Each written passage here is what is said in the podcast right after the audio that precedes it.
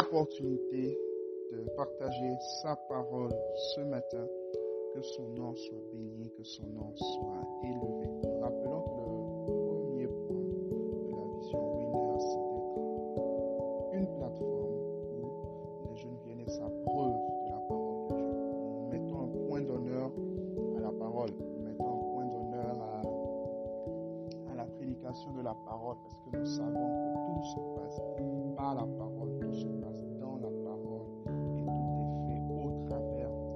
parole. Alors cette semaine, nous allons aborder une série euh, sur l'humilité. Nous allons aborder l'humilité dans plusieurs sens tout au long de cette semaine. Et pour démarrer, pour introduire cette série, comme j'en ai l'habitude pour chaque série que nous faisons euh, les semaines, j'aimerais nous inviter dans 2 Rois chapitre 5. 2 Rois chapitre 5 à partir du verset 8. Lorsqu'Élisée, homme de Dieu, apprit que roi d'Israël avait déchiré ses vêtements, il envoya dire au roi, pourquoi as-tu déchiré tes vêtements? Laisse-le venir à moi, et il saura qu'il y a un prophète en Israël. Naaman vint avec ses chevaux et son char, et il s'arrêta à la porte de la maison d'Élisée. Élisée lui fit dire par un messager, va et lave-toi sept fois dans le Jourdain, ta chair deviendra, redeviendra saine et tu seras pur. Naaman fut irrité, et il s'en alla en disant, voici je me disais, il sortira vers moi, il se présentera lui-même, il invoquera le nom de l'Éternel son Dieu, il agitera sa main sur la place et guérira le lépreux. Les fleuves de Damas, de l'Alabama et le Parpar ne valent-ils pas mieux que toutes les eaux d'Israël? Ne pourrais-je pas m'y laver pour devenir pur? Et il s'en retournait et partait avec fureur. Alléluia. C'est une histoire que je crois, ma foi, que nous connaissons très, très, euh, très, très bien. En tout cas, la plupart d'entre nous, nous connaissons cette histoire. L'histoire du chef de l'armée du chef de l'armée du roi de Syrie, l'histoire de cet homme fort, l'histoire de cet homme grand, l'histoire de ce combattant de guerre, l'histoire de cet homme que tout le monde respectait, que tout le monde admirait, mais qui à l'intérieur de lui, ou du moins qui dans le privé était attaqué par une lèpre. Il va venir voir Élisée, Élisée va lui donner une instruction très très simple, mais en même temps très compliquée. Il va lui dire d'aller se laver dans les eaux du Jourdain. Et les commentateurs bibliques disent que les eaux du Jourdain n'étaient pas, euh, pas en fait propres dans ce temps-là. Les eaux du Jourdain étaient des eaux, euh, étaient des eaux sales ou encore des eaux usées. Il n'y avait pas de noblesse en fait dedans. Et ce monsieur va se fâcher, il va, il va, il va piquer en fait une crise de colère. Comment est-ce que moi, si grand, d'abord le gars, il vient pas vers moi, d'accord Il vient même pas vers moi, vient même pas vers moi pour me parler, il vient même pas vers moi pour m'adresser la parole personnellement, mais il me demande juste d'aller me laver dans de l'eau de, dans de l'eau du Jourdain. Et n'est-ce pas la même attitude que nous avons aujourd'hui? N'est-ce pas la même attitude que je vois beaucoup de personnes avoir aujourd'hui euh, lorsqu'ils ont des challenges, lorsqu'ils ont des problèmes, d'accord, ils viennent d'abord, ils s'attendent en fait tout le temps à un traitement particulier, peut-être à cause de leur position sociale, peut-être à cause de leur travail, à cause de leurs finances. Nous attendons à des traitements particuliers et surtout nous refusons de nous humilier, nous refusons d'aller nous laver dans les eaux du Jourdain.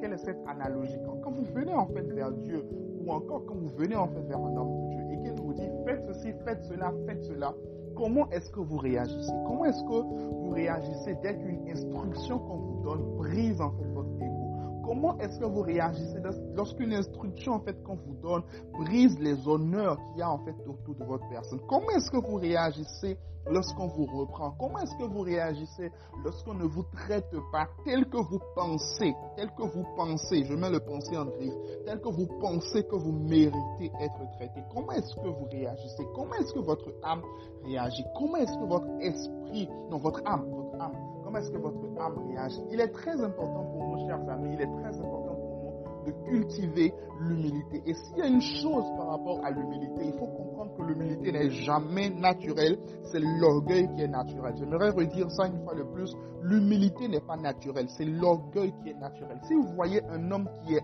humble, c'est quelqu'un qui a travaillé son humilité. Donc je vous invite aujourd'hui à travailler votre humilité. Je vous invite aujourd'hui à travailler en fait sur votre humilité. Même si vous voyez qu'il y a quelque chose qui ne vous plaît pas, quelque chose qui ne vous réjouit pas, quelque chose que vous pensez que vous avez dépassé en fait, allez-y quand même, faites-le.